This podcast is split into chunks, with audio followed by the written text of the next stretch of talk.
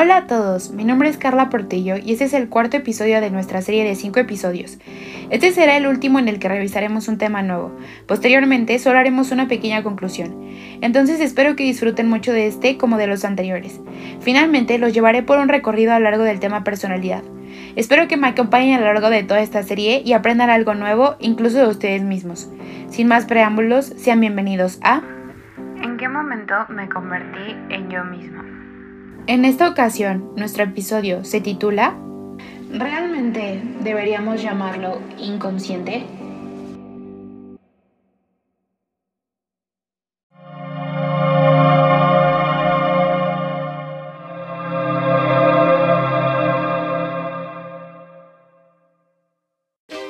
Sean bienvenidos una vez más a este podcast.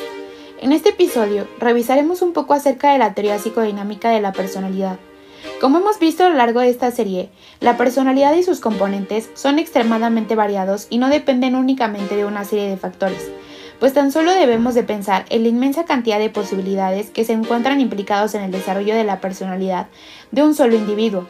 Esta teoría fue elaborada por el padre del psicoanálisis, Sigmund Freud, y sus discípulos, quienes fundaron el psicoanálisis y contribuyeron enormemente al desarrollo de la psicoterapia como es conocida hoy.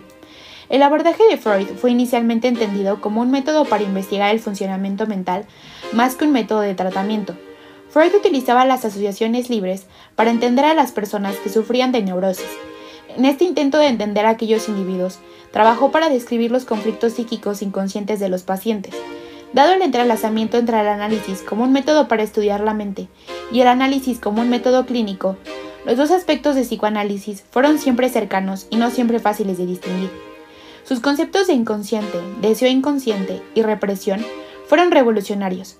Proponen una mente dividida en capas o niveles, denominada en cierta medida por una voluntad primitiva más allá de la esfera consciente, y que se manifiesta en producciones tales como chistes, lapsus, actos fallidos, sueños y síntomas.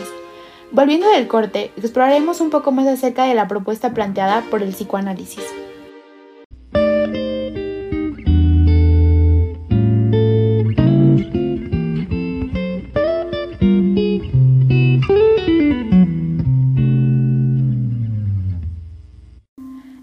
De vuelta una vez más y continuaremos adentrándonos un poco en esta teoría psicodinámica. Para Freud, la personalidad humana es producto de la lucha entre impulsos destructivos y la búsqueda de placer, sin dejar a un lado los límites sociales como entes reguladores.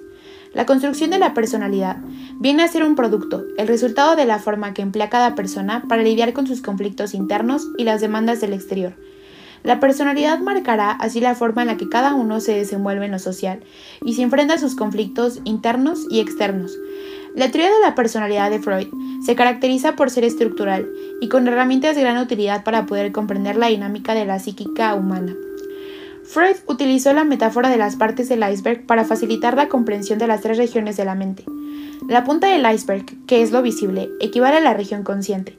Tendría que ver con todo aquello que se puede percibir en un momento particular, percepciones, recuerdos, pensamientos, fantasías y sentimientos.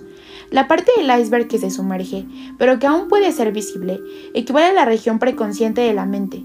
Tiene que ver con todo aquello que es capaz de recordar, momentos que ya no están disponibles en el presente, pero que pueden ser traídos a la conciencia. Lo que queda oculto debajo del agua, y es lo más grande, equivale a la región inconsciente. En esta área quedan guardados todos los recuerdos, sentimientos y pensamientos inaccesibles para la conciencia, Guarda contenidos que pueden ser inaceptables, desagradables, dolorosos, conflictivos y sobre todo angustiantes para la persona. Incluso se menciona que el preconsciente es una especie de protección creada por la mente para que así no seamos dañados por nuestro propio inconsciente. A este modelo podemos agregarle los componentes del aparato mental compuesta por tres diversos personas. Es la parte consciente, con la que nos relacionamos con el mundo, Gracias al yo, nos podemos dar cuenta de nosotros mismos.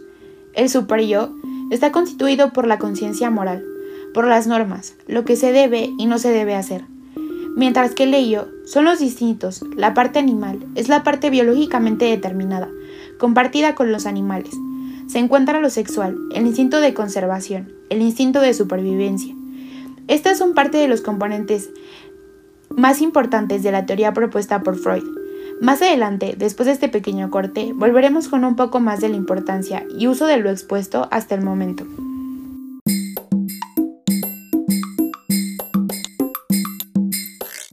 Bienvenidos de nuevo. Para concluir, es importante mencionar que Freud siempre habló sobre la existencia de este modelo dinámico, el cual tiene que ver con la dinámica psíquica que se produce en la mente del sujeto, entre los impulsos que buscan la gratificación sin medida y los mecanismos de defensa que procuran inhibirlos. La dinámica psíquica reguladora tiene como fin primordial procurar que cada persona pueda desenvolverse y adaptarse en el medio social. La satisfacción de estos impulsos también es expuesto en su modelo genético, en el que siguen las cinco etapas del desarrollo psicosexual, caracterizado por la búsqueda de gratificación en las zonas erógenas del cuerpo, cuya importancia depende de la edad. Freud descubrió que no solo el adulto encontraba la satisfacción en las zonas erógenas, sino que el niño también lo hace, y la gratificación excesiva de estas etapas o la frustración repentina de alguna harán que se desarrollen ciertos tipos de personalidad. En ese sentido, una persona con una buena fuerza del yo es capaz de gestionar eficazmente las presiones del ello y super yo, mientras que aquellos con muy poca fuerza del yo pueden llegar a ser demasiado inflexibles o antisociales. De esta forma, Freud afirma que la clave de una superpersonalidad sana es un equilibrio entre el ello, el yo y el super yo.